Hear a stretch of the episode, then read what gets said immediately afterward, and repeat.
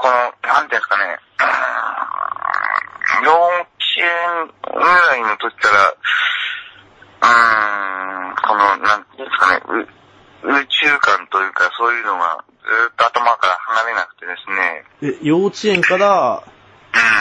うん、宇宙、宇宙論みたいなのは、うん、それある意味、天才ですよね。いやいや、宇宙そう、それを考えるとですね、頭がこう、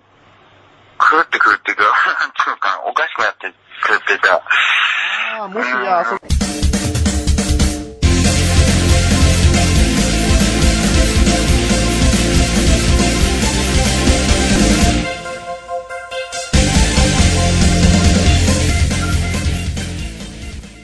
ポッドキャストインタビュー。の宇宙の果てがどうなってるのかとか、うん、それもありますし、まああと、うん、やっぱり神仏、神様とかですね、うん、幼稚園からそんなこと考えてたんですか？かいや考えようと思って考えてるんじゃなくて、なんていうんですかね、あ、いたこの霊が降りてきた的な感じだったんですか？その、例えばこの、今いる地球があって、宇宙があってですね、その、初の存在っていうのあはー。どういう存在なのかとか、ああ、人間とか、うん。ま前にもっと生命が生まれるうん、前とかですか？それとも、んさらにその宇宙の始まり的な、うん、宇宙の始まりとか、宇宙の始まりに、幼稚園の始まりの時から興味があったんですか？いや、興味があったっていうか、単純にそれが疑問でですね、そのか宇宙の始まりと、うんその神様っていう関係とかですね、そのすべて、宇宙ができてから神様ができたのか、それとも、神様が最初で宇宙を作ったのかみたいな。うんうんで、その最初、どっちかが最初だとして、はい。その最初の、さらに最初、そのまたさらに最初っていうか、なんていうんですかね、この、もうす、うんこ未だに言葉になんかするのは難しいんですけども、もう無の状態から、うーん。0から1が生まれる瞬間みたいな、うん。ささらに、それを、が意図的なのか偶発的なのか、あうんうん、うん、なんていうんですかね、その、もう全ての全く無の、うん、すべての始まりの、さらに始まりみたいな、うん。もさそういうのが、なんつうのかな、う、なければ、今、この意識してる自分とか、うん。この周りの景色とか、そういうのは全く存在ないはずですし、うんないはずっていうか、うん、未だにやっぱり言葉にすら、なんか、するのは難しいんですけども、ある意味、それは、今でもね、すごい、物理学者とかが、ホーキングとかがやってるような、ねそれだったら、逆に、でも、そのレベルをしてたら逆に引き算とかがわけわかんなかった。それで引き算とかわけわかんなかったんですか？そういうことを考えてたから。うん。ただ引くだけで意味ねねえだろう的な、ゼロのゼロがある。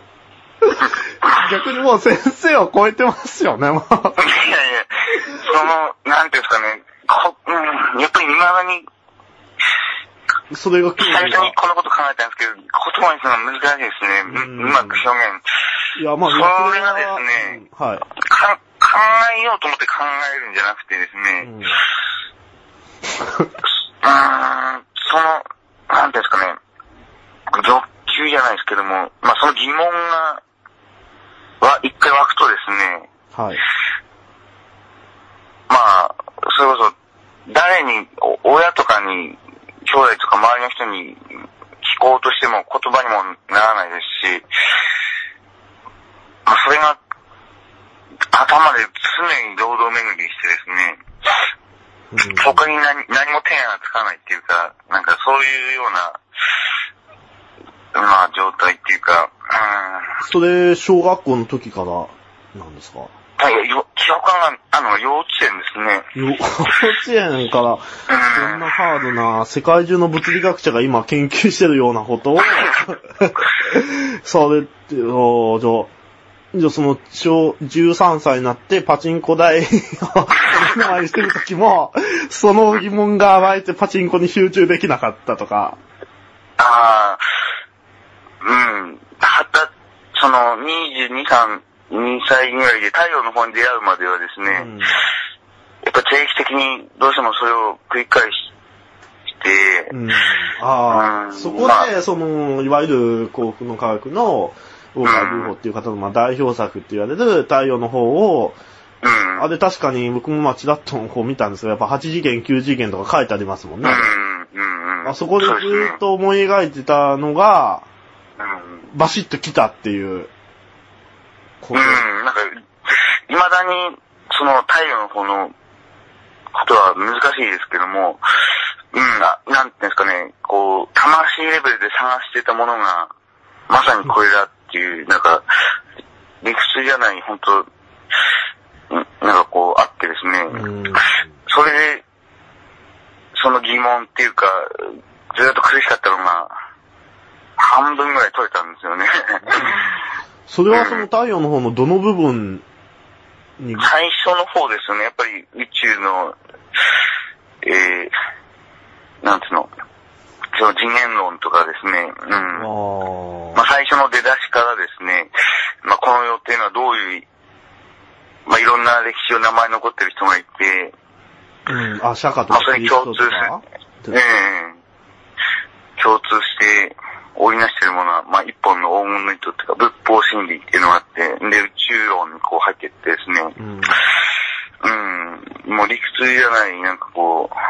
魂レベルでこう、まあすごいすすっきりしたっていうか、まああと、霊障みたいなのが、あれで、だいぶ、なくなってですね、うん。うん。じゃあ、9次元と8次元の違いとかそういうのもす腑に落ちた感じなんですか？まあ難しいですけどね。一応、まあ一応なんかわか、納得いった的な。うん、そうですね。どどういう違うんですかね？その9次元と8次元。まあ、書かれてる、旧次元とは救世主の世界で、まあ、基本的にはこの人類500億ぐらいの魂の中では10人しかいないってことで。まあ、人類が目指すべき次元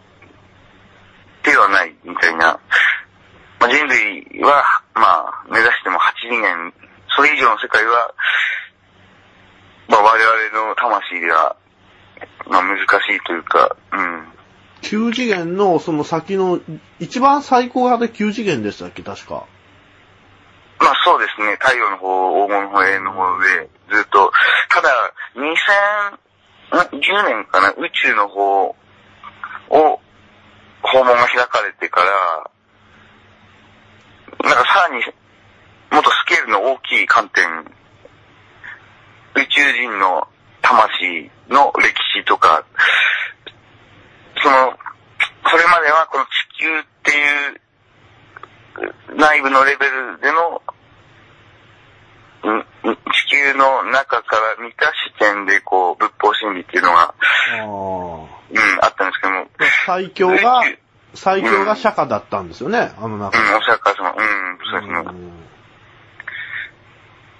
うん。で、宇宙はまださらに上がああったんですか？その、釈迦以上に強い。うん、まあ、太陽の方でも、まあ、エルカンターレっていうのは明かされてはいますけども、その、9次元、地球上では9次元